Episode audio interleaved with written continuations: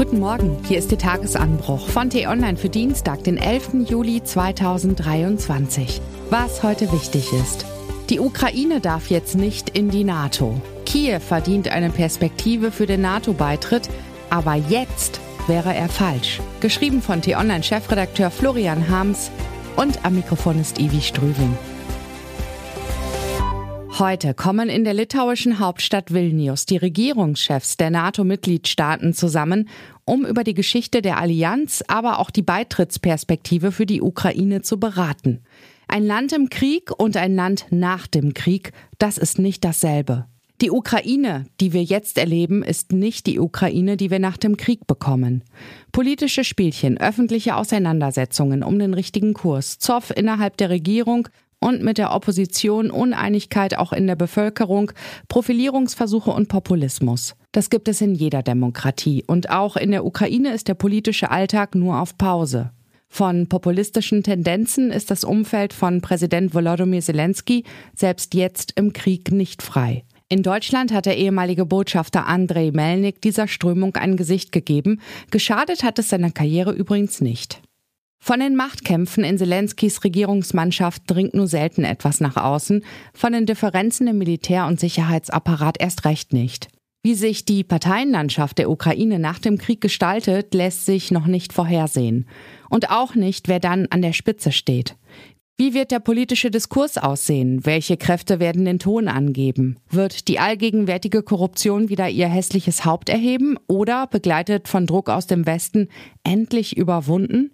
Werden halbseidene Akteure auf die politische Bühne zurückkehren, Oligarchen ihren Einfluss wieder geltend machen und vor allem werden die schlimmen Erfahrungen des Krieges die demokratischen Grundwerte noch fester in der Ukraine verankern oder Großmäulern und Ultranationalisten zum Durchbruch verhelfen.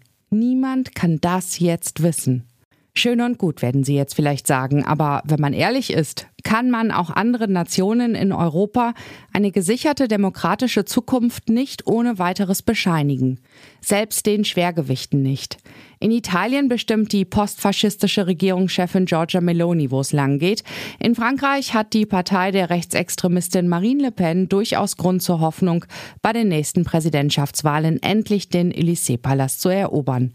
Und wo wir schon dabei sind, reden wir uns in Deutschland nicht über den Höhenflug einer Partei, die Köpfe heißt, die vom Verfassungsschutz als rechtsextremistischer Verdachtsfall beobachtet wird? Wenn wir über die demokratischen Referenzen der Ukraine urteilen, sitzen wir nicht auf dem hohen Ross.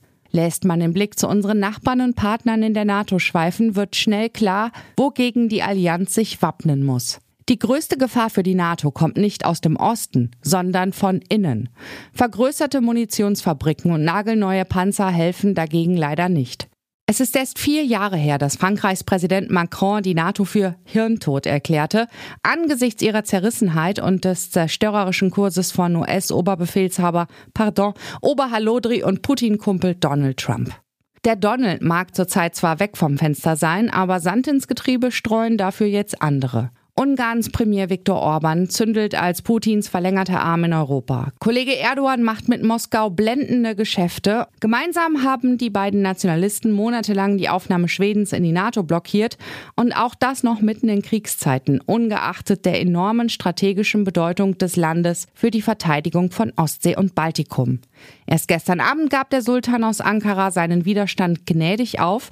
Er wird sich schöne Gegenleistungen dafür ausgehandelt haben. Egoismus, Zank, Basar-Mentalität. Das alles ist schon schlimm genug. Mehr wäre schlimmer.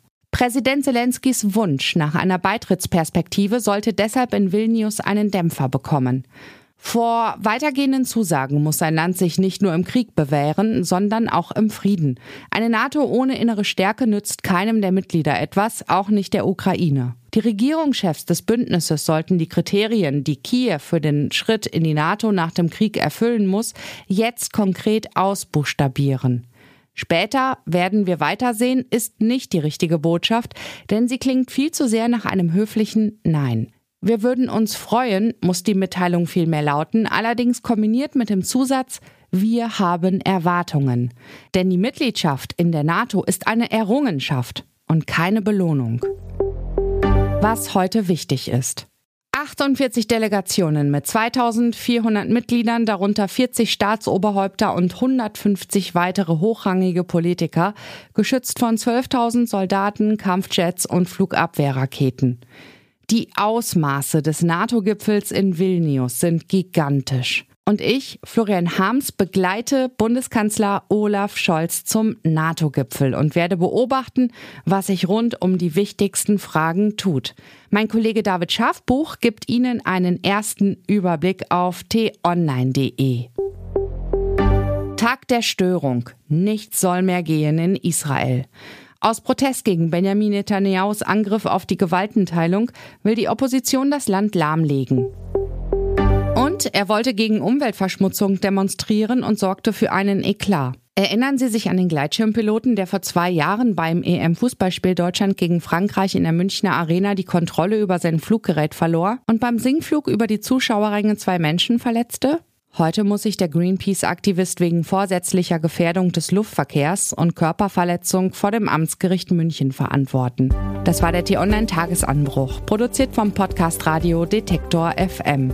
Die Wochenendausgabe mit einer tiefgründigeren Diskussion finden Sie jetzt im neuen Podcast Diskussionsstoff. Einfach nach Diskussionsstoff suchen und folgen. Vielen Dank fürs Zuhören und Tschüss.